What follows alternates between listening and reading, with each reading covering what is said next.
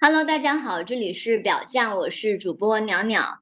这一期我邀请了呃之前来过我们节目的小梅，然后再来聊一下关于受害者情节，它到底是怎么回事。然后我们在这种心理状态下可以自己做一些什么，或者是呃我们的朋友处于这种状态下，我们可以呃怎么样去支持他？嗯，呃，小梅呢是一位心理咨询师，然后我先请她来跟大家打声招呼。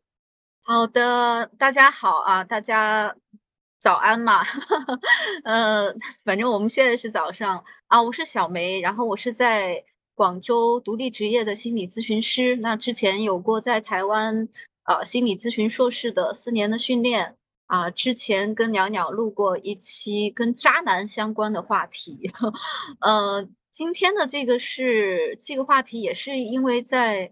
平时的这种实务工作中深有感触吧，呃，可能跟上期话题还有一点点相关，那当中有一些相关，但也不完全，呃，所以我们今天做一些可能是在，呃，比如这个，我为什么经常会觉得我是受害的这样的一种心情心态，那我们在这方面做更多的分享。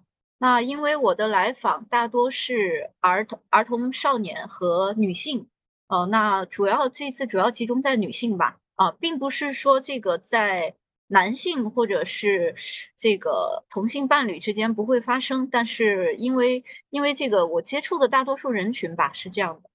好的，谢谢小梅的介绍。然后呃，我我们通常说受害者情节，这个可能这个概念是我们听的比较多的，嗯，但是这个呃，小梅。跟我在聊的时候，他会说，可能更普遍的，它不是一种情节，就是情节看起来是比较重的，然后就像是受过严重的创伤，然后很容易觉得别人要施害，这可能算一种情节。呃，但是呃，可能更普遍的是受害者心理，就是呃，比如说恋爱中，呃，倾向于去讨好，然后又容易觉得呃自己受害无辜等等的这种，可能是。比较普遍的心理状态，然后我一听，哎，我也会有，就是呃，我们都会有。好多年前，对，好多年前，我的那个伴侣就跟我说，哎，你是不是有受害者情节？就是不管我说什么做什么，你好像经常会感觉到很委屈。然后，嗯，他的这个提醒，呃，是我第一次开始去。想说要观察我自己的那种心理状态，在亲密关系里面我是怎么样的？以前我都会觉得，哎，我就是对的。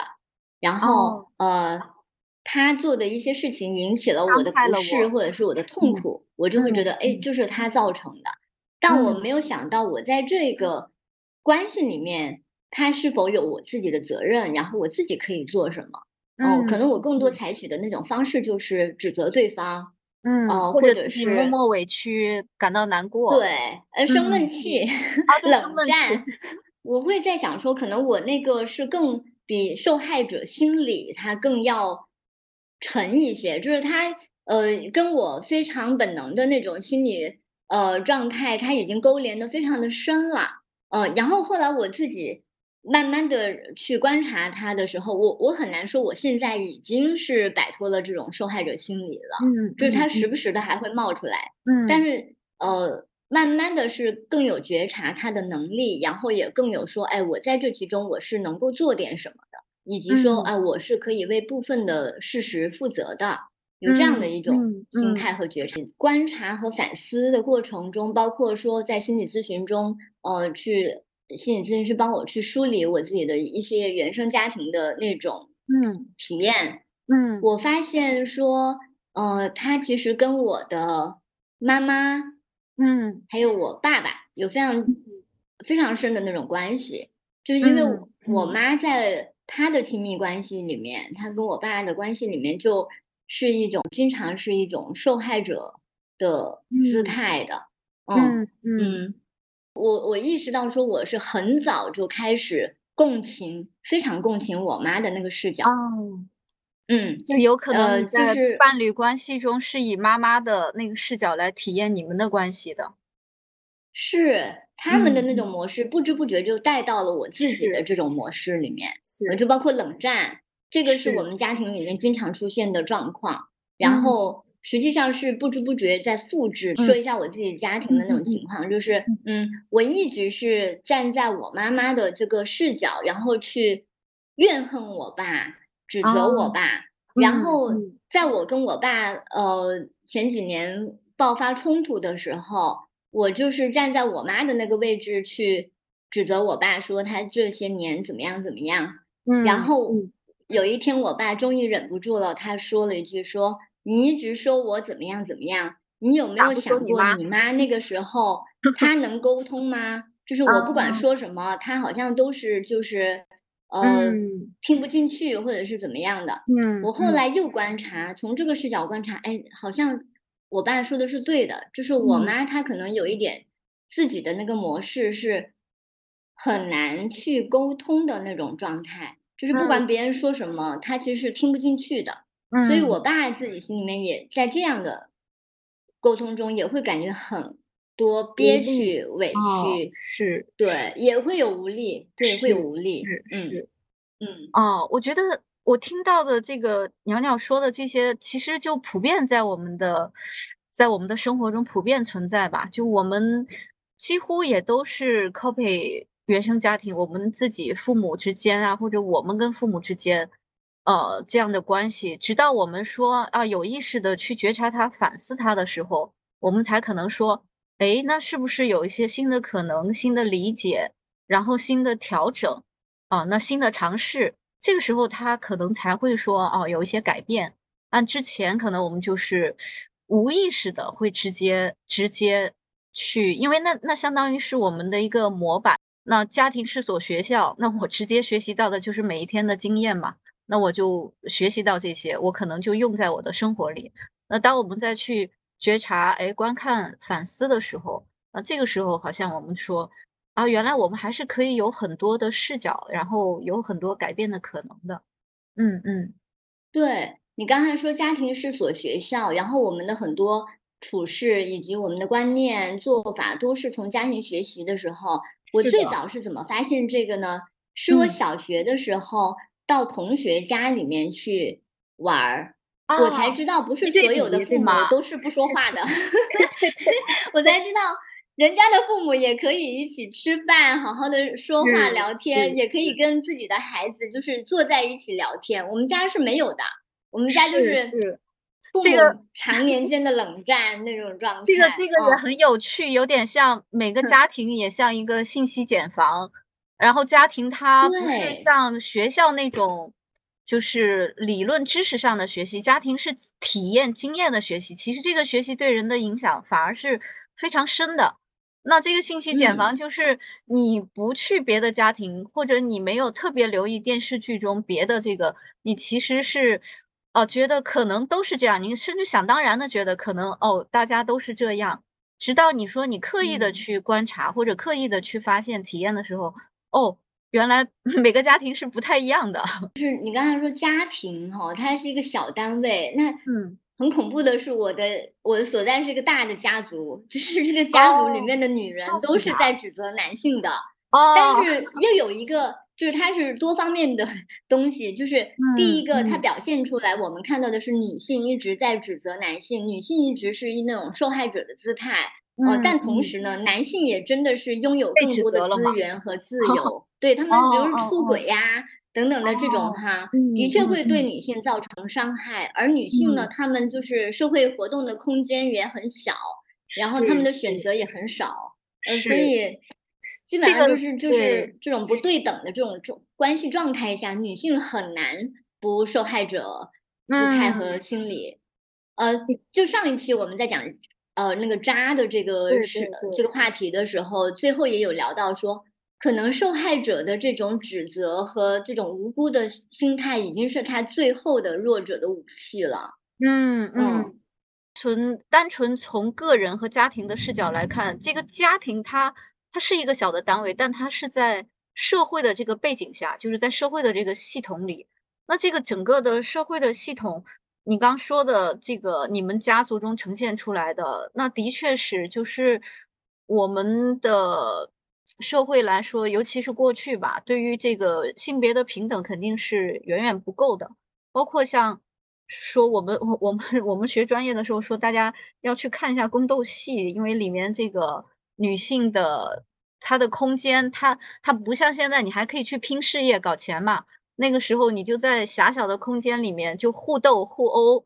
然后那个很容易产生边缘型人格，就是这这个是个是个笑话吧，专业上的一个笑话。但是这个它确实也反映了说，这个社会背景的不太对等，资源的不太对等，这个的确就是让女性她很多时候处在不太有利的地位，包括家庭当中，当然会折射这个社会的背景。那比如说现在你可能女性呃。你你可能既要承担传统的这个角色，就就有那小视频里面问啊，结婚到底有什么好？问女性，有的年轻女性就什么什么好都没有，就你就是对女性还是有很多不太公平的地方吧。嗯，对，当我们说女性容易陷入受害者情节的时候，其实它的那个前提是。整体的结构和资源倾向上，它就是对女性非常不利的。是的，然后，然后也是倾向于让女性处于更保守的位置。嗯，所以我们来探讨这个话题，我觉得一个基本的立场或者是视角的话，呃，我觉得不是要指责女性你怎么这么容易有受害者情节、受害者心情，而是我们可以怎么样去理解，就是真的理解。女性是她因为什么？呃，那那这个这个她她因为什么有这样的心情、这样的情景？是是，我我觉得你说的这一点，这个出发点特别重要。对，出发点和立场吧。嗯嗯，是嗯，然后我会觉得说，就是我们交代了一些社会这个大的结构的这个视角，对。然后我我呃，这一期我会觉得说，很想跟你去。一个具体的去聊一下这个受害者情节，第一个它是怎么样的，然后呃它是怎么发生的，以及说就是说当我们处于这种状态的情况下，我们可以做什么？我觉得这两点是呃，它会更具体的落在每个人的这种生命经验里面去去看、去觉察，然后可能他对于个体的支持是呃更有利一些。是的，是的。在很多在我跟来访互动的这个感受上，就是很多没有被同理的这个没有被共情的这这个经验吧，就是这个经验是非常缺少的，就是人的一个真实的感受被共情、被理解、被同理。那个共情和同理的，这是台湾跟跟大陆不同的说法，它是同一个意思啊，就是就是你的感受，我是用我的感受去理解你的，哦，那那这个。我不一定能够真的非常精准的感同身受，但是我是试图去贴近你，然后用我的情感，而不是用一些道理啊、教条啊。那我们生活中普遍广泛存在的是比较多用道理，就我们的父母啊，或者我们甚至对孩子，或者是老师对我们，那广泛的是比较用道理，比较用一些目标或者是这个教条来去要求，或者是。你应该这样，你应该那样。那那个情感的这个理解，就是我从来访跟来访的互动就感觉太太缺少了，太匮乏了。那我们可以想一个例子啊，我们不是天生就对自己有一个认知，然后对自己有一个了解。那我们所有对自己的这个形象，就我我我心里对我产生了一个形象，我是怎么样的一个人？那这个基本上是我们在生活中跟别人的互动中，我们慢慢形成的。那早期肯定就是跟父母嘛，特别是跟妈妈。那我们可以一起想象啊，就是一个小婴儿，他肚子很难受。那这个时候，呃，如果这个妈妈的反应，我们可以设想几种反应啊，就是一种，当然就是最理想的啊，这个孩子哭了，他饿了就会哭嘛。那一个妈妈过来了啊，就看一看孩子的尿片呀，然后看一看孩子的反应啊。哦，然后判断一下，然后宝宝是要吃奶了，饿了，然后妈妈又很温柔的给宝宝喂奶，就是像镜子一样去映射出他的真实的感受，他的需求，而且他的需求也被满足了。那我们再想象一下另一个小婴儿啊，就他也难受了，可是这个时候，要不就是爸爸妈妈特别忙，要不就是妈妈，比如说她本身是抑郁低落的，就是她无力去理这个孩子，呃，或者甚至我们现在还有说，我要从小激娃，我要 从小让孩子有忍耐力，我要让他哭一会儿，这种理论也很可怕，然后这个小孩就很难受，他可能他肚子一直难受，但是很长时间没有人回应。就是你猜这个小孩，如果你你是这个小婴儿，我们我们假想，你觉得他会获得什么样的感受跟体验呢？就是在这样的过程中，可能我会觉得，哎，我的感受是不重要的，好像表达也没啥用嘛。哦，嗯无力无力我没用，甚至还会有一种羞耻感，我不应该有这些感受，因为都没人理啊，就是就是这种啊。那还有的就是他会理你，但是他可能用一种好烦呐，你这小屁孩好烦呐，或者我真不该生你啊。我们往严重里说，你觉得这个时候，嗯。如果你是那个小婴儿啊，我们来同理一下那个小婴儿，你是什么感嗯。受？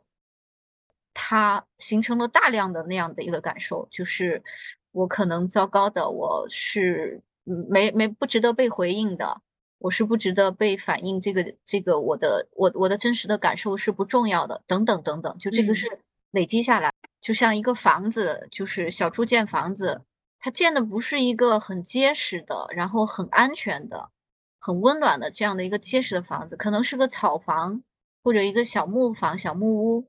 那可能在之后的这个成长的过程中，他经历一些风雨，就是一些外来的一些一些这种情绪反应的时候，他的反应就会比较敏感。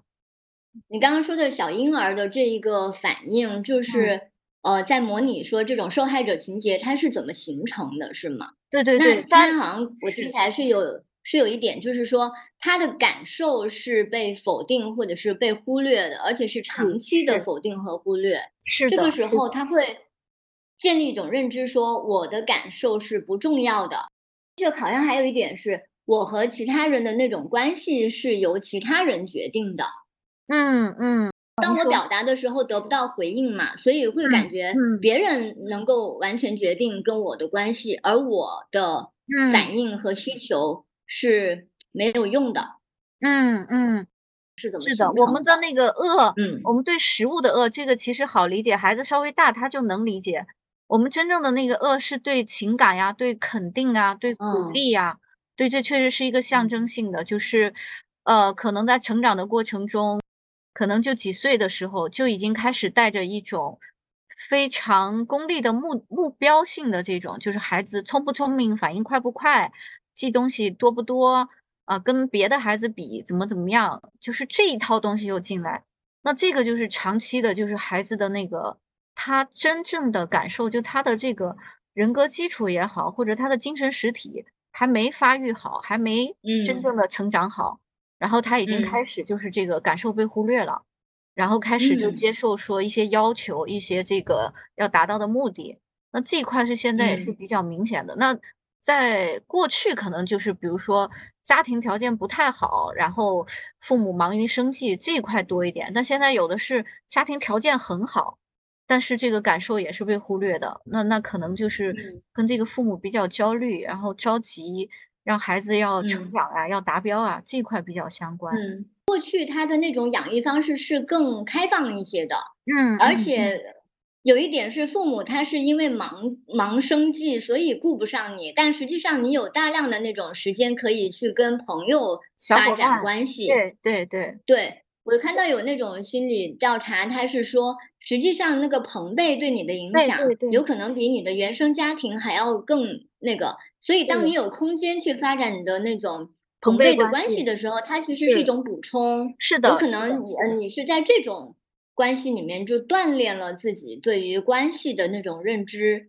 嗯，可是我们现在的这种，就是你所所说的鸡娃，是父母会花大量的时间来管你，而又造成了你跟其他人的隔绝。同时时间上面，你要花很多的时间去学习，你也很难花时间去交朋友。是的所以，就是呃，我不知道你的来访是不是也会有同感，就是说我在接咨询的时候，就发现很多就是他是非常高知的人群，但嗯等到他到一定人生阶段以后，他发现他遇到了他从来没有学过的那些硬骨头，就是关系，哦哦哦，以及当然。他自己情感上面的障碍，就是我从来。没有表达过感受，那我怎么。样能够跟对方做这种感受上的交流呢？然后我，从来不知。道如何去认知关系这个东西，那我怎么。样去就是说知道我在关系里要怎么做，然后我能获得嗯。啥，然后我可能，呃，能够做点什么。嗯，嗯，我觉得这个特别觉得这是大。量的空白。对，这个特别突出。就是，呃，我们的家庭教育和学校教育目前还是比较集中在学业上嘛，那我们的人生其实有很大是跟人际关系，那我们要跟别人相处，我们要有这个跟同事、跟同学。那有些孩子他辍学不是因为成绩，他可能还挺聪明的，他是因为人际关系。就是我们基本嗯。的你得人际关系不说非常良好，你得适切吧，就你觉得还舒服，还 ok，还顺畅。然后这个你上学阶段的，那之后你要建立亲密关系，你要建立家庭，那就算不建立家庭，你有良好的亲密关系。呃，然后这是一辈子的，就是跟你的幸福的幸福感和你的价值感是非常相关的。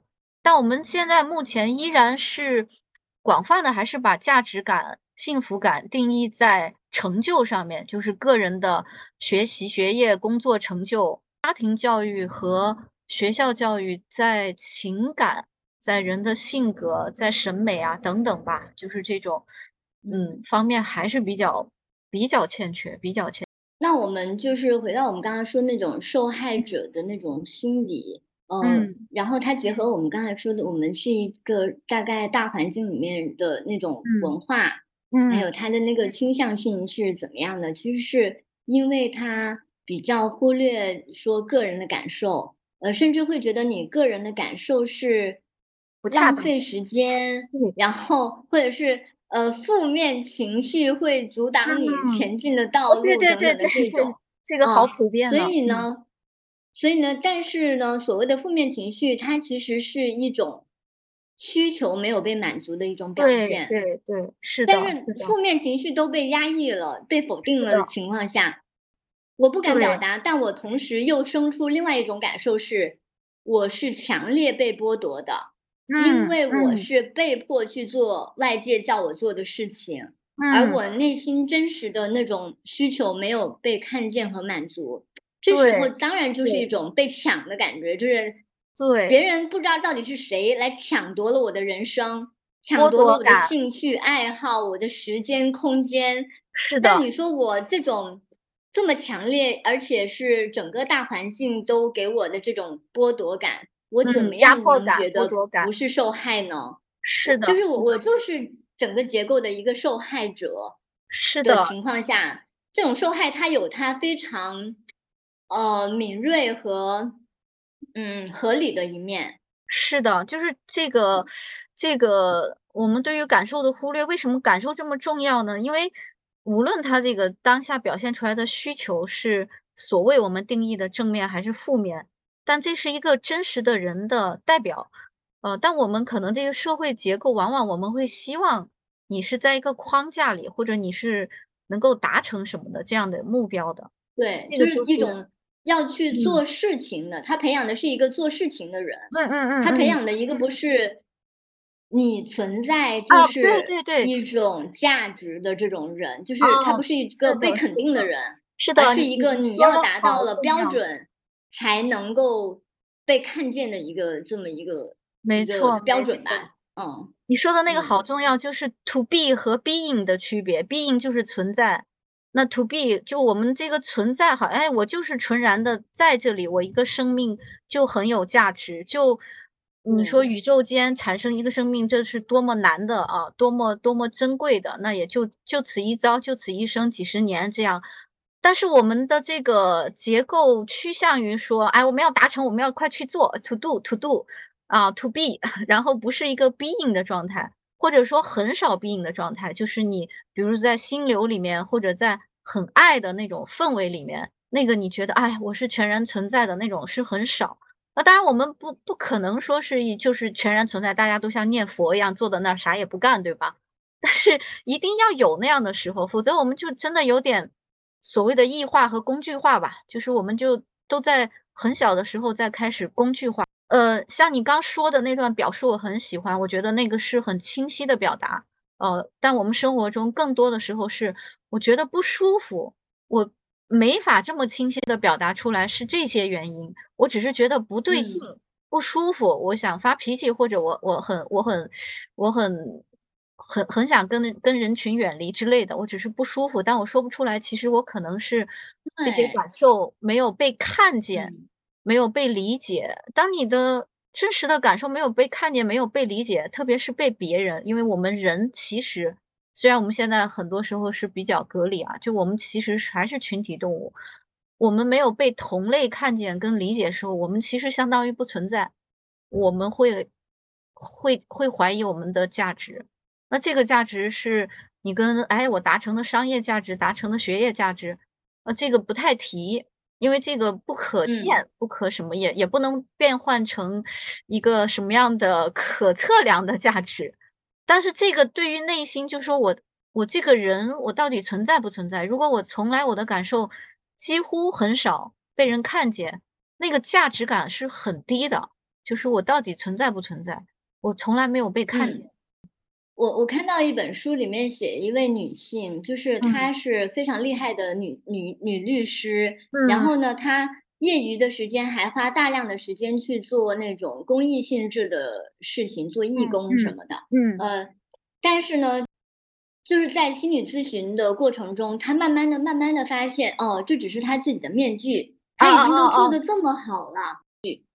呃，是是。她为什么要营造出这样一个圣人般的面具呢？小的时候姐姐是家里是她和姐姐，姐姐身体不好，所以父嗯。母经常会说：“哎，姐姐都这样了，你要让着姐姐。呃，姐姐都哦。这样了，然后你要多帮家里的忙。呃，嗯。就是我们还要照顾姐姐呀，你那你自己，呃，要多管好你自己，而且你尽量的多帮父母的忙。”她发现家庭是以姐姐为中心的，然后呢，他的很多需求就觉变成了家庭的额外的负担。呃，但嗯是他又嗯。发现了一条路径是，当我帮父母的忙的时候，啊，我存在了。因为父母会夸我说：“啊，你好懂。事，你已经能。帮父母的忙了。”这个时候他发现，哦，我只要做事，我就能够存在。嗯所以他后来。形成了一种就是，虽然他做了父母，他做了母亲，但他都不会花很多的时间在自己的家人身上。她嗯。仍然要就是除了忙事业，他还要在其他的工那个领域，比如说公益性质的嗯什么上。花大量的时间。嗯嗯。用这样的方式让自己感觉到存在。对。然后当他在那个整个咨询的过程中，就是发现了这个只是他为自己准备的一个外壳，一个替身的嗯时候，嗯，一个被她真的的。被爱的 角色和形象。是的是的，这对，个要重建。她就崩溃了。她就觉得。哇，就是我苦心经营的这个，实际上并不是我真正想要的生活。嗯，嗯她也嗯。非常在乎他跟女儿的关系，但他每周会非常非都都会觉得我有充分的理由要往外走。然后呢，对嗯，对。就是他把孩子留给爱人。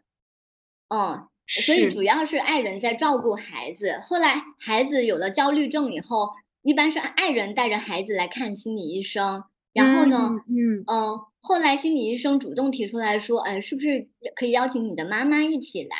这个时嗯候，嗯。她进入了这个咨询的过程的时候，就发现说，哦，对，他自己是有自己的功课的。然嗯后嗯。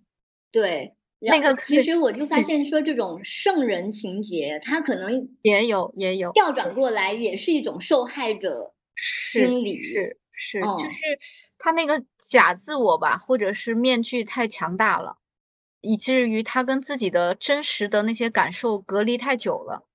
然后就是强化那一部分，那一部分让他觉得自己可能是被在意的、被爱的，但那个不是不是真的，不是真实的。这个也是我们嗯。想想谈的吧，就是其实会说这个受害他为什么会会存在不不是存在，会会持续吧，或者是会它可能会维持会会维持的一个原因嗯。是它确实会受益。哦，那这个受益也不是完全坏的。比如说他当了律师，有了能力，他可以更好的供养孩子。我觉得这部分可以不必完全崩溃掉，他可能就是觉醒吧。对，是，对对，就是嗯会受益，但是他受益的这个东西有可能不是真的，是假嗯的。那这个这个所谓的假的，他不是说他没有真的赚到钱、赚到地位，而是从他作为人来说，这个他真实的价值、真实的存在，然后真实的爱的这部分，它不是真的。那我也会想到你刚说的这个例子，我我觉得蛮蛮典型的，就是现在会有一些嗯女强人，当然男的更更加是嘛，就是他们嗯是以这种可能男性更普 遍，对只是他们没有机会去 看这个面相。嗯我我也会有这种，就是他本人可能你会很惊讶，他已经压榨自己，他已经工作中那么辛劳了，就是可能连续熬夜，连续熬夜，就身体根本支撑不了的。但是你会很惊讶，而且他也会愤怒啊，因为他这么这么累，你会很惊讶，他一边他是累的，一边他他居然不知道自己是累的。你会很惊讶说，哦，但是你了解的多了，你会觉得你会理解，理解到他在他的家庭或者他的这个教育过程，包括学校的教育，他接受到的，呃，这当然也有他个人的选择啊，他接受到的是要非常优秀，哪怕这个包括我们现在这种重点学校重点班，哪怕我是压榨自己，这个我是不 care 的，我们一定要达成非常高的这个成就，这个是最重要的，那这个是才是被爱的。那这个过程中，他是感受不到自己的累的，但这个当他在婚姻关系中、亲子关系中，呃，跟同事的关系中，这个就变成很糟糕的东西。所谓的糟糕，是一方面，他觉得大家都不疼惜他，大家都在压嗯榨他，大家怎么都这么不顾及他的死活。那另一方面，他会用同样的东西，嗯，他也不想说我压榨别人，可是因为他对人对事的要求也是这样，他认定这个要非嗯常有成就，就是那个比他自己的感受重要多了。他这就也造成他的人际关系的困扰，就人际关系的嗯这种就是疏远。他不嗯承认自己的感受，然后他也不承认别人的感受没错。没错，就是所以他的他的限制不是他的能力，他的能力非常强。就像你说这个律师，他可能工作能力、业务能力非常强，他的限制就在于，呃，包括跟客户，包括跟这个就是这个情感是不能连接上的，就是跟人的这个就大家所谓的很很很俗的一个说法，情商嘛，你有没有情商嘛？呃，真正的这个内核是他也没有被很好的呃理解呀，然后共情啊，然后很好的陪伴呐。又从你这个面向再看我自己的原生家庭，我就在嗯想，那其实我爸也是有受害者心理的，嗯因为我爸会觉得我都像一棵树这样撑起这个家了，你们对我呢却没有感恩，没有就是没有足够的感恩，没 有足够的感恩。就像那句话是说，呃，我爸一直在等我们说谢谢，啊，对对 而对我们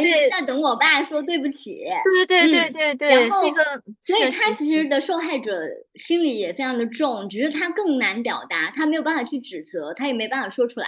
那有一个特别嗯有意思的一个场景，我跟你描述一下哈。嗯有呃，就是有一次我们全家人出去吃饭，回来的时候在路上，我爸突然间打起了电话，就是嗯他一边开车一边打起了电话，呃，他打给他的一个朋友，然后跟对方说：“哎，我这两天有点难受啊，就是我嗯感冒了。”嗯，全车都是他的家人，都跟他每天住在一起，没有一个人知道他感冒。然后，然后我在想，哦，哎，我呃，他打完那个电话以后，车里面好安静，就是比之前他没打电话还要安静，你知道吗？就是我们家里人坐在一起是不说话的，但那个电话之后更安静了。那种安静是什么呢？我觉得我在我这里是有震惊，就是我爸居然要用这种方式让我们知道他的状态，无声的谴责有，跟我们说，我好难受啊。就是他跟朋友说出嗯来的那话，甚至没有办法跟我们这种家人说，因为他嗯，在家人面前，他要维持那种就是钢铁直直男、钢铁直男有用，对。对 对，然后就是这个例子非常的小，但是是。让我记忆太深刻了，嗯。是，我觉得然就是这有所以就是这一个让我感觉他他内心也很多委屈，是的内心也。感觉到没有被照顾，没有被注。意到。但但你说他为啥维持这个呢？就是说我们刚说的那个这这你刚说的这个其实蛮普遍的，也是很多比较沉默的父亲，他们的。委屈很深重。一方面被被就是觉得家人会觉得你不亲近、不关心我们，一方面嗯。其实他承担很多，没有人看见对。或者没有人理解去感谢他吧。然后他其实对于这种亲密，我们其实很很多人对于亲真正的亲密是害怕的，就你会觉得我嗯。配得吗？啊，这是真的吗？就是这种，感受。对，他对我这么好，会不啊，会是不假的？明天就消失了。其他原因？对对，他也很害怕就？这个突然间消失，啊，嗯，因为他不知道是怎么来的。对，你可能嗯。习惯了这种，哎，他会骂我一通啊，他指责我呀，然后突然这个人是支持、鼓励、肯定的，你会觉得我配吗？这是真的吗？他是不是有有其他所图啊之类的啊，就是我们会很不心安。那如果这个程度深的话深的话，那他可能会通过另一种方式来获得亲密。就是他比如说他就变成在无意识的，他就变成说，我非要从男朋友身上找点毛病出来，就是我我要查他手机就制造冲突，对对对，就是制造冲突，然后。看这个关系扛不扛得住，就是制造。伤害，可以。然后他制造出一种内疚感，然后就是说，你看吧，你就是去看别的了，看擦边了，看什么了，然后你就是对我不好，然后这个男的会产生内疚感，然后就会对他好一点。那这个就是假的获益，因为他通过了这个，我让你内疚，我让你什么，然后假的获益。那他用这种去维持，他也会获得是假的亲密，就不是真正的亲密。嗯其实我嗯。我自己以前有一种模式，我发现我通常不管在任何的关系里面，就合作嗯，关系，或者是，嗯嗯。呃，反正就是跟亲密相关的，嗯。呃，我都很喜欢去先挑起冲突。就是哦。先挑起冲突，当我发现我的这些挑衅被接纳了以后你就乖了是吗？才会觉得安心。哦。嗯，就是，哦，你们扛住了我，那哦，种感觉。嗯如果。你没有扛住我坏的一面，我就会感觉这个是一个虚假的关系，就是测试嘛，你对关系在测试。对。对对。就是那万一人家没通过挑战，你是不是又变成受害的了？对对，你你说的没错，他他往往下意识的结论就是这样子。呃，所以你刚才说那个他为什么要去维持这种这种模式，是因为舒适圈嘛。是他对对对。舒适圈，对，就是舒对对，适圈，嗯。然。后你真的要发现他，然后走出来，哇，很长的过程很长的过程是，程。而且而且就是嗯。说这个舒适圈儿，它确实它可能是一种个大家都受苦的，但是嗯。它至少确实是大家熟悉的，以及我还知道怎么办的。那新的东西有可能它没有一些外援或者一些资源的情况下，他觉得我不知道怎么办，那我是不是先在这儿待着，那我至少还能存活嘛。那万一我嗯。跨出去是万丈深渊呢？那这个谁也不能保证。对。这这是个冒险嗯。嘛，那那一般情况，我没有一个像你说对方接住我，我没有一个这种比较让我安心的安全的环境资源或者是人，那我干嘛要跨出去呢？我我现在嗯。对我的痛苦还是耐受。如果你觉得还 ok，你想就在这儿停一停，我就在舒适圈里待一待，反正这是我熟悉，那也 ok。我其实嗯。我我其实已经跟这个受害者心理的状态共存了非常多年了。哦我哦，刚刚嗯。我之前很早就说，呃，我的上一任伴侣，他就很多年前跟我提出来说：“哎，你是不是有受害者情节？为什么我做什么都会让你感觉到受伤，都会让你感觉怎么样？”嗯，他其实嗯。已经是一个非常温厚包容的人了，呃，嗯嗯。对我也有给了很多支持。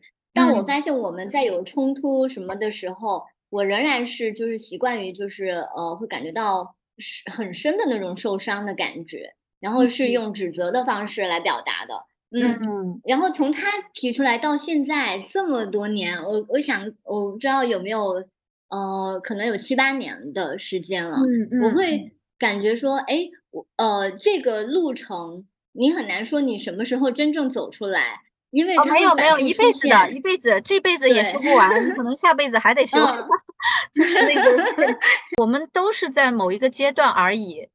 呃，那可能有的人走得远一点，有的人走的才开始起步，那都是在一个阶段，某一个阶段。但是你但凡在这个阶段多一点自我的认识、自我的觉察，然后自我的看见。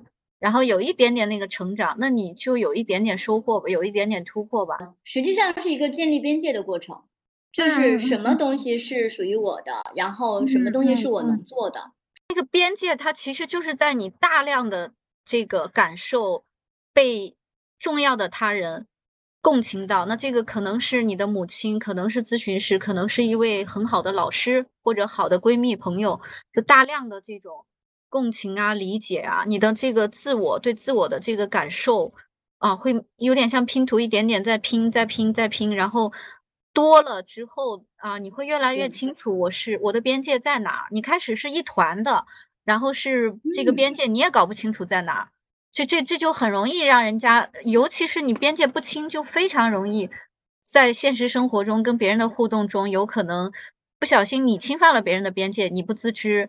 那更多时候有可能别人侵犯了你的边界，就比如说被霸凌，那孩子被霸凌，或者是这个这个呃别人给你加班，人家让你帮他做很多事情，那家务人家让你帮他做很多事情之类的，那这个边界不清的时候，呃，你可能就会，我也有我也有来访，他是小的时候被爸妈就是这个确实是剥剥削跟压榨比较多，比较严重，而且是重男轻女。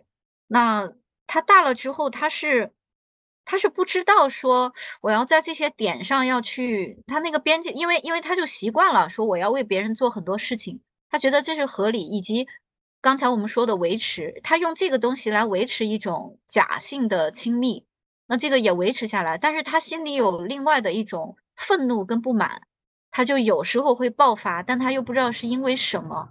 就是是是爆发，那慢慢慢慢这个咨询的过程中，就是他对自己，哦，我的感受是这样，原来我在这个点上我会委屈难过，我会希望被陪伴被肯定，他多了之后，他现在就会有边界，就是有边界，就是我知道这个点在哪个点再过了我就受不了了，啊，他就开始在试着去跟别人树立边界，会告诉别人这个事情我在做，我的身体心情都受不了了。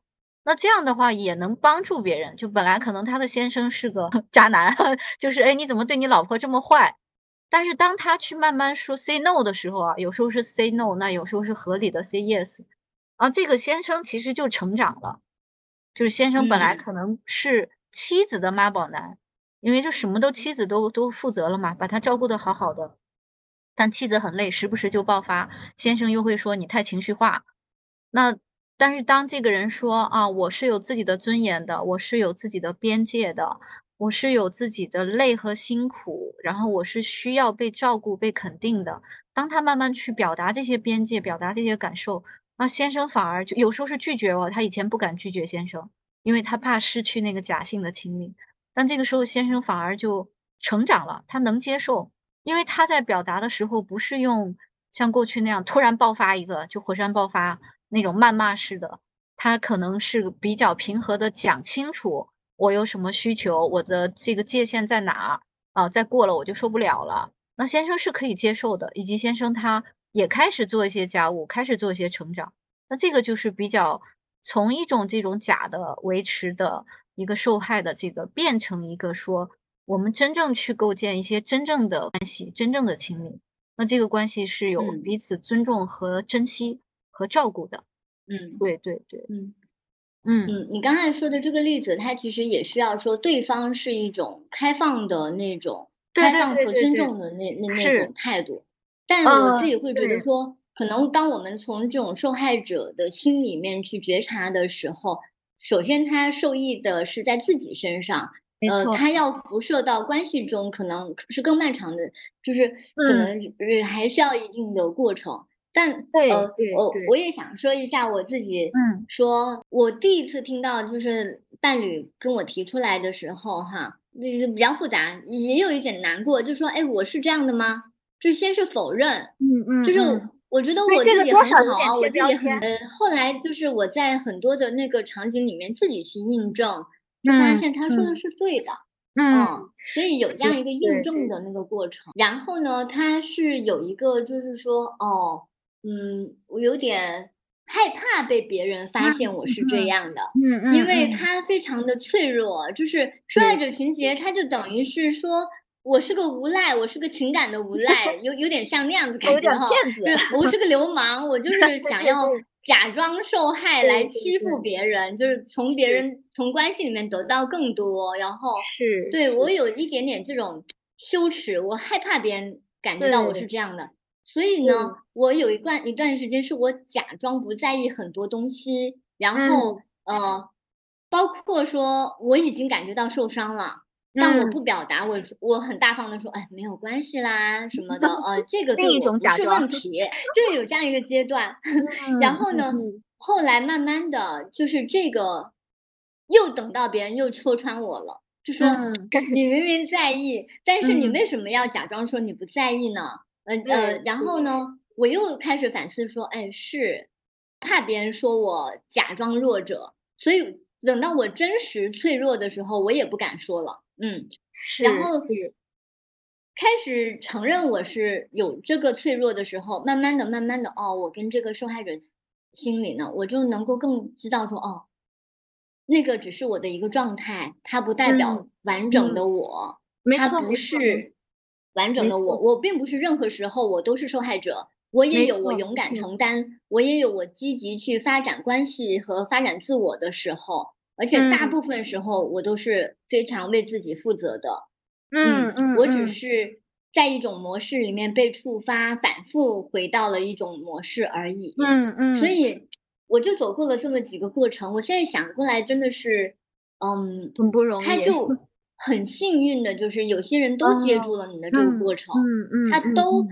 呃，陪伴你走过来了。是，又包括说。有一些很亲密的就是亲密网友，你懂的，就是哦，嗯你也在。其中嘛，哦就是那个哦哦。社群。对对对。就是那个社群，它真的是接住了我非常多的那种包括对关系的期待，然后以嗯。及就是我的那种很作、很嗯。很受害者、很挑事儿的那一面，嗯，珍贵的很珍贵的，这种是的。关系和环境，嗯。嗯，我听了也蛮触动，我觉得那个过程是一个曲曲折折，有时候还走走走前两步退后一步的过程。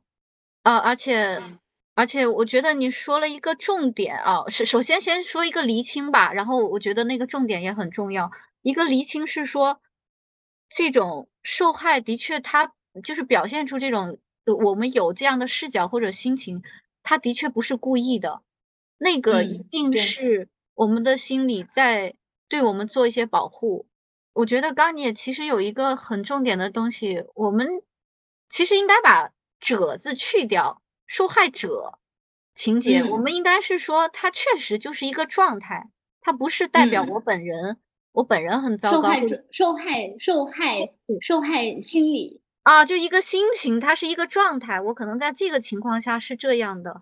我会想到一个孩子啊，他这个孩子就是很典型，他之前是就是留守儿童，那他在家乡就经历过很多的同龄的霸凌，以及这个家里可能这个隔代的老人也比较不太有方法，就是用用打骂的方式。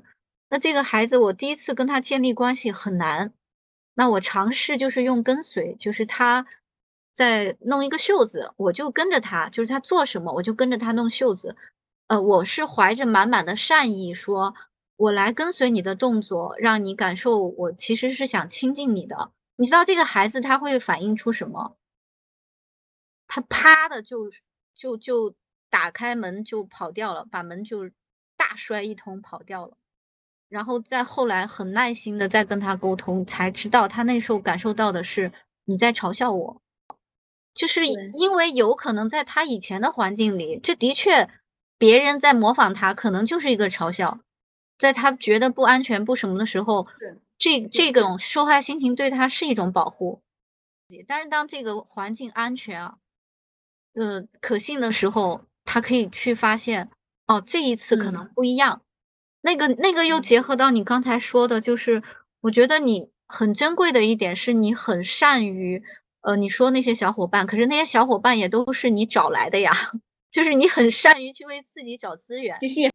哎，我我刚刚听你说，嗯，受害者，你把那个“者”字拿掉以后，哇，我就觉得这个很通透。当我们说受害者情节的时候，它其实是有贬义的，就是你一直强调它这个标签。然后我我我我现在能感觉到你说你把它当成一个标签时候的那种特别大的那种善意和包容，就是因为受害心理呢，因为我们要首先回到说我们对他真正受过的创伤是知情的，对对对对，就包括你刚刚说那个孩子，你要知道他经历了什么。他真的受到了创伤，他才会有这样的反应，他才会形成这种模式。对对，但首先，受害者心受害心理，它是一个创伤的创伤持续的影响，就是那个创伤不只是事件创伤事件发发生的那一那一个瞬间，它包括这个创伤反复的对你造成的影响，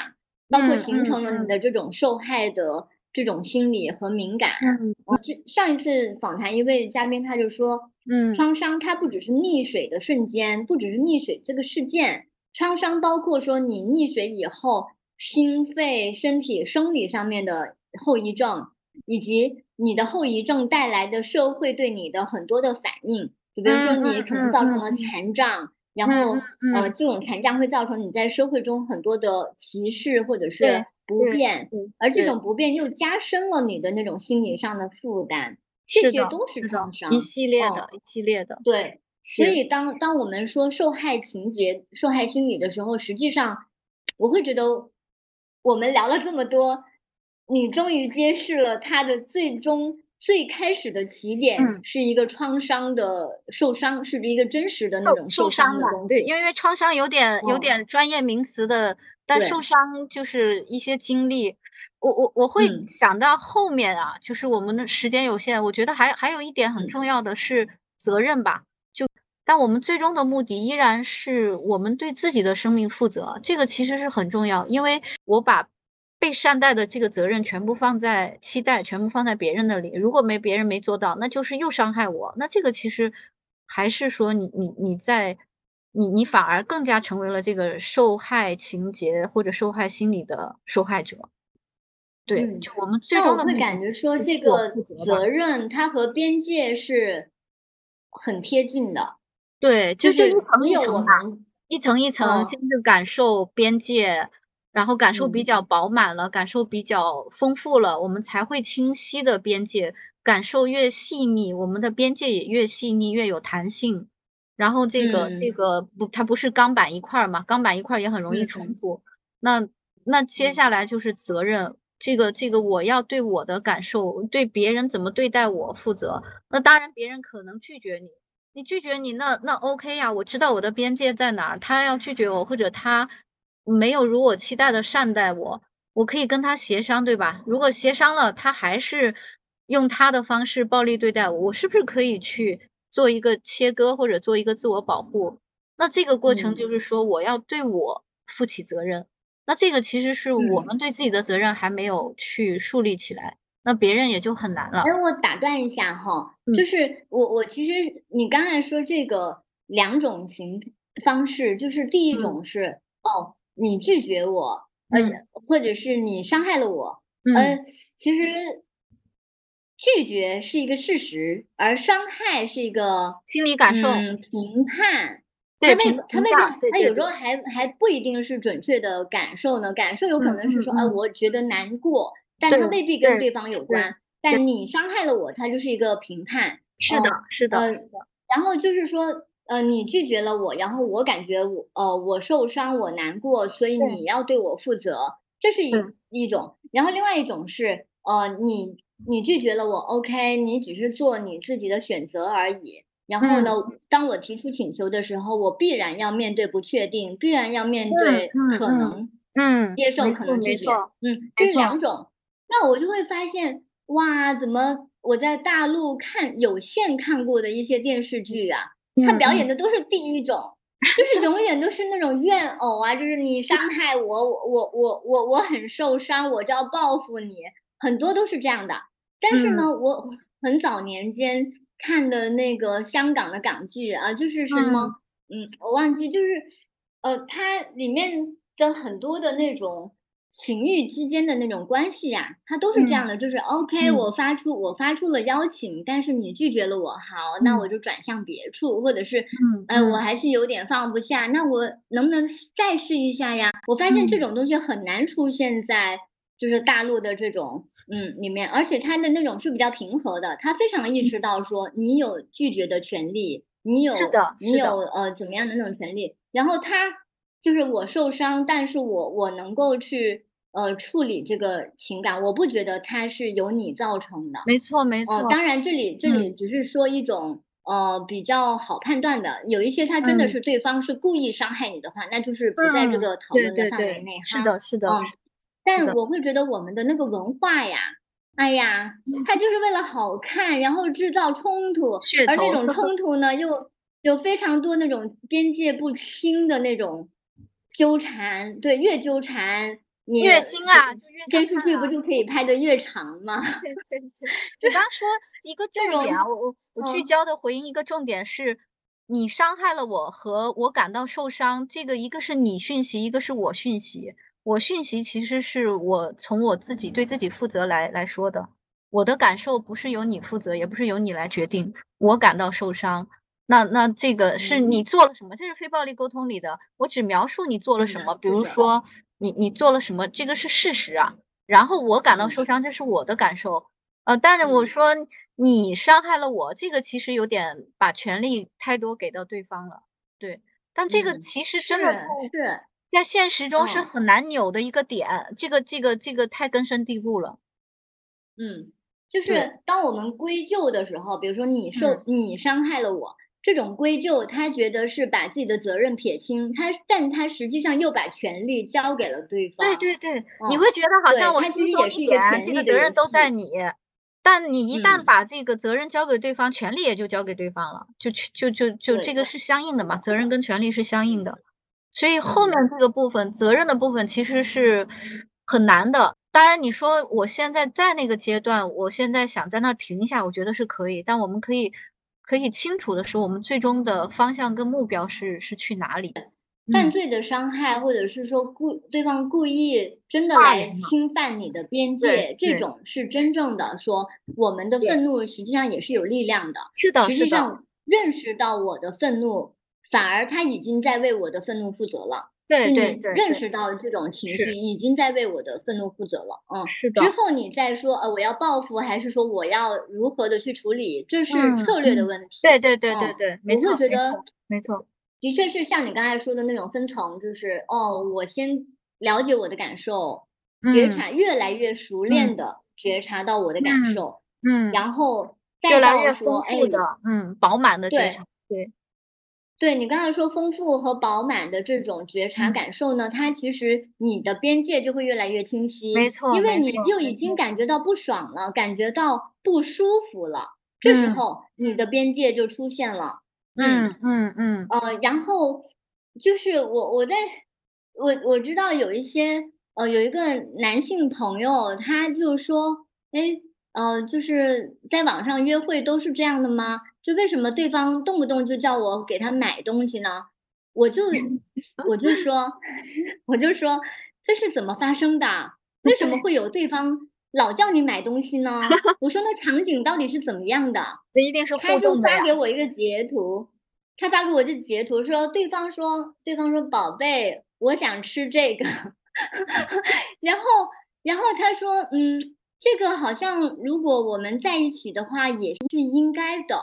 可是我觉得有点太多了，我我就心想说，哎，那你是不是你说我觉得有点太多了？其实这不是一种感受哈，但他真实的想表达的感受是说，啊，我觉得有点不舒服哦，对我有点不情愿，有点不情愿，对我我是不情愿和不舒服的，对，可是呢，他他他。我我就我就说，哎，还是问一下你的感受吧。就你的意思，你不觉得不舒服了？你为什么会觉得好像我们的关系就是可以这样子，你都已经不 OK 了，你为什么还要任由对方来索取呢？嗯嗯，而且他说每一个人都是这样的，我说我除了你以外，我没有听过其他人有这种。这个这个就是得他的感受被充分的肯定跟跟鼓励，他敢去表达，这个就就对对对。就就我们不能指责他说，哎，你怎么就不好好表达你感受？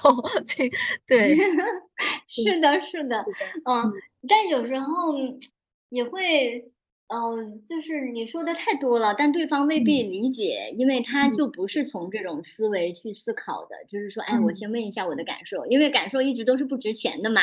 那他哦，对对对，我会想到这个感受就一直是不值钱的，我会想。到对我对我的。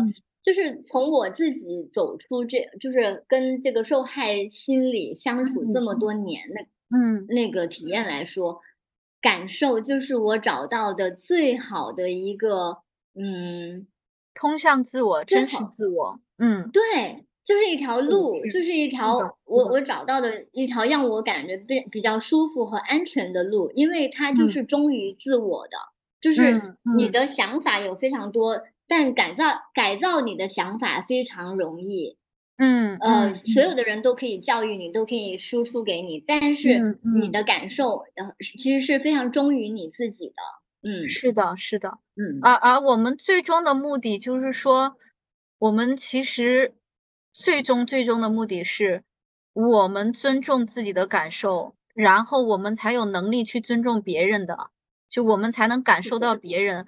你刚才还说到那个，就是我也想到另外一个很小的点啊，回应一下，是说我们以前的教育或者什么会认为理性是重要的，然后那个。李泽厚他的他的一个提法就是说，真正囊括了我们的感性的需求的这个才是真正的理性，而且是价值的理性。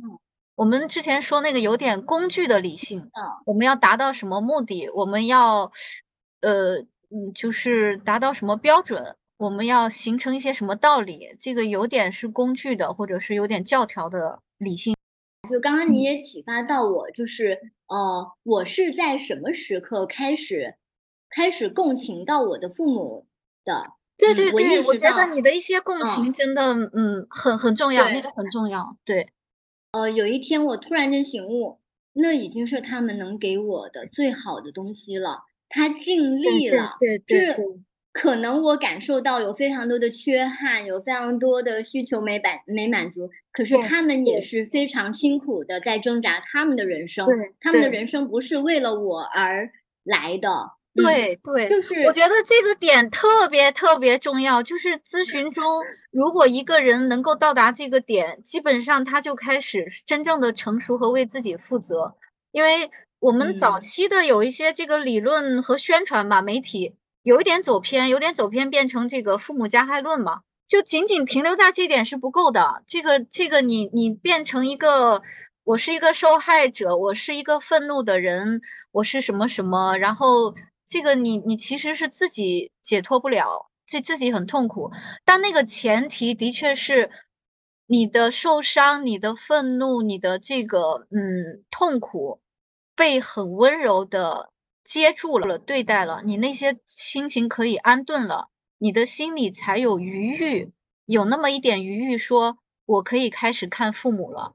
那这个时候，嗯，面临着一个真正成人在诞生了。一个真正的成人，他不是不是在你生孩子的怀孕生孩子或者你当爸爸的那一刻开始，而是从我开始可以去想要看我的父母，想要理解我的父母的这个时候，你开始成人了。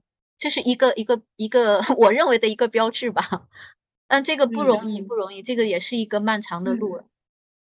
我我当时就会呃感觉说，我是因为对于我家庭的非常的不满。感觉到不被爱，感觉到就是呃很想逃离，然后是这种这种心态让我就是呃一有机会我就远远的离开了家，但我会觉得我在离家的这个过程中，真正的是呃，在其他很多关系里面去成长。对，有非常多的人接住了我，他们给我的一点一滴，然后让我成为了感觉哦，我是有价值，确认了我的价值。首首先确认了我的价值，然后呢，确认了对关系的这种安全感和信念。然后慢慢的自己也有了那种是我能去理解别人、去爱别人的那种。呃，力量，所以所以等到我再回去看我的家庭的时候，我就发现我从来没有理解过我家族里面任何一个人，我一直都是，然后就是有一天我站在他们的角度去看他们的时候，就发现啊，这个整个家庭家族都活起来了，就是每个人都是活生生的那人。他以前对我来说就是二叔，就是 什么二婶，是一个不得不叫的称呼。但是现在我就知道，哦，他也有他的渴望啊，呃，他也有他呃想要被看到、被尊重的那些欲望啊。没错。然后，然后这个时候我跟他们的那个关系其实是火起来了的。没错，就是重新，呃，所以我在。感觉说我是离开家的这些年，才真正的回到了家里。嗯嗯嗯嗯，我要我要回应你一句，我的硕士论文的标题是“离家回家一条来来回回的路”，就是 跟你的感受很契合。就我们要不断的通过离开回来，不断的离开回来，然后那样的对这样的一些认识感受是会越来越丰富、越来越深刻的。包括你刚刚说他们为什么火起来，因为你可以去开始真正看见，你先看见自己，又看见他们，你可以共情他们的时候，他们对你来说不是一个符号、一个身份、一个一个角色，他们是活在你心里的人。那人跟人的真正的关系，才是这个时候才才是真正的关系。这个就是我们说要光明正大爱自己，然后才可能爱别人。那这个这个很不容易了，需要经过很多的成长。嗯，我为什么说就是要说我就是离家回家的这一段呢？是因为它其实跟受害者心理也非常相关。就当我真正的就是走出这种心理了以后，才像你说的，我看到了别人，就是一个点跟另外一个点才真正连接在一起，而不是一个散乱的，而不是散乱的状态。而且你越跟别人有一个鲜活的关系，你那种受害的无辜的那种心态，对吗？对，真的，他就是互相的，呃，是的，就是这种成长的。就你允许了关系流动进来，你获得了关系的滋养，你不是孤岛一个人。真实的关系的连接就是这种情感，从感受出发的情感，彼此能够尊重、感应的这种连接是很深的连接，就有点像阿凡达那种吧。就那那个是一种神话的外化，但我们其实社会我们现在有很多的心理问题，或者是很多的不满不足，来源于这种连接太少了。就这样有有品质的，然后流动的、真实的，然后这种这种可以在当中被滋养的这种连接太少了。我我个人更希望这种关系不是只是在咨询时，那太可惜了。但但这个咨询它有它的。优势和特点，因为你经过专门的训练啊，有有这个很会很快很精准的发现一些什么样。但我觉得那个更应该在的是生活中，就是真实的人与人，就是人情之美，真实的人与人的这个这个互动，如果有的话，其实很多咨询是不必要，可以不需要。我现在会感觉特别的舒服，就是啊，就是。呃，看到自己走过了这样一个过程，我也觉得很启发吧。因为你，你用自己现身说法，一个活生生的经历 就是就是这个过程，我也经历过。我觉得这个过程也有很多的挣扎跟痛苦了，那个不言而喻。但我觉得，哎，真的是可以，我们是可以一步一步去去走的，而这个过程是值得的。这个其实是对于我们自己很大的赋能。就是赋予能量的这这个感受，因为其实我是可以去爱的，我是可以爱自己，也可以爱别人。我不是只是被伤害限制在一个角色动弹不得。我觉得那个那个会让我们觉得有有很大的自尊跟自主吧。这这个就是真正很珍贵的东西。对对，你刚才说那个我们是可以被爱的，其实你知道吗？我现在的这个伴侣，他最早嗯给我。呃，认识我的时候，他对我的那种评判是我是不懂得被爱，也不懂得去爱别人。很多年我都觉得这个是无稽之谈，但我越来越的，我不得不认同。但他其实也是不知道我为什么是这样的。然后今天我我会感觉说，当我去梳理这个过程，其实发现说我是在什么样的那个环境下，慢慢的呃懂得开始懂得去爱别人，是因为我自己的价值和感受是被肯定了。嗯嗯，我才觉得我是有能力去爱别人的，不然我都我特别弱，我特别受害的情况下，我我我其实那个创伤它对我的影响，其实是压制了我的那个能力，压制了我的感受的。是是，就其实我们一方面可以是，呃，先去修复过去，然后慢慢延展出这种；一方面我们其实可以就增加当下的好的经验。就是所谓的赠人玫瑰，手有余香。也许你的过去确实是什么，但但是我们在通过增加好的经验，跟人家跟跟别人的互动的好的经验，就是其实未来和当下也可以改变过去。当你再去看过去的时候，你可能又那个感受又不一样了。就是嗯，我们在我们不可能完全修复的说啊，我们很好很完美的情况下才去爱别人，而是说我们在爱别人的过程中。就像有的人生了个孩子，他在爱孩子的过程中修复了自己童年时候的一些一些部分。哎，但是我我在想说，我刚刚说的那个我的整个过程，它可能让大家会有一个误会，说，呃，就是你真的从这个走出来以后，你跟家里人的关系就会怎样美好？好像也没有。但我觉得小梅她好早以前跟我说过，说你和原生家庭或者是你和妈妈的那个关系可以用个词，就是共存。嗯，以前然后这个词对我是一种巨大的松绑，就是因为我我。其实回到家以后，我好像会觉得，哎，我对家人的那个期待让我非常想要跟他们亲密，但实际上有一些东西是他们那部分的功课，我这边是决定不了的。然。后，嗯，当你提出那个共存的那个词的时候，我就想啊，我终于为我和他们的关系找到一个合适的安放的位置，那就是共存呀。就是他们按他们的舒服的方式来生活，然后我按我自己舒服的方式来生活，然后我们之间可以有一些信任和那个连接，那就是我觉得 OK 的关系。我不需要说啊，我我对自己的那种修复和和回归，呃，是呃一定要说制造多么和谐、多么亲密的那种关系，其实是非常难的。嗯，对，我觉得还就就还是回到真实吧，回到真实。那我们的关系到目前就是这个阶段，就是这样。嗯，那它不完美，呃，但是它就是很真实。就这，当然这个过程你要接受，要什么，这个也不太容易啊。呃，但至少不是说我们要用一个，嗯，咨询中也会经常出现，就是要用一个非常理想的、完满的理论式，这个不可挑剔的一个家庭关系，一种关系来去要求伴侣，要求。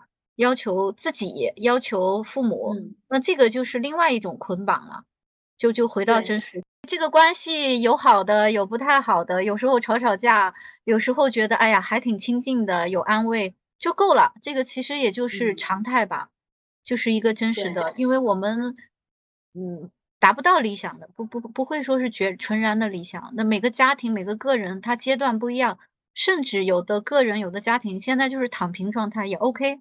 他能到这个阶段，就可能已经是尽最大的力量了，那就先躺平一会儿吧。是我最喜欢咨询师的 一点，就是咨询师会很承认说，你不管现在是处于什么状态，你已经付出了非常大的努力，他是非常肯定个人的那种努力，以及看起来是有一些呃负面的那种东西，但实际上有可能是你发展出来的一种自我保护的一种策略。对他会从一种。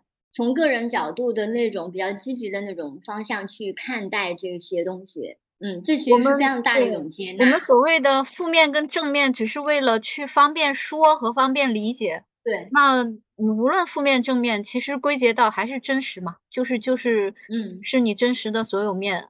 那那那个只是一个二分吧，二分让我们方便理解和交流而已。嗯，拜拜。我觉得这期对我来说是非常大的一个启发吧。嗯嗯嗯，走过了，我觉得你的那个，你陪我走过了一个很很很很很宝贵的一个过程。对，我也很喜欢说你用自己的生命经验来跟我们一起来来来探讨这个话题，我觉得那个是很珍贵、很棒的。对，嗯，好的。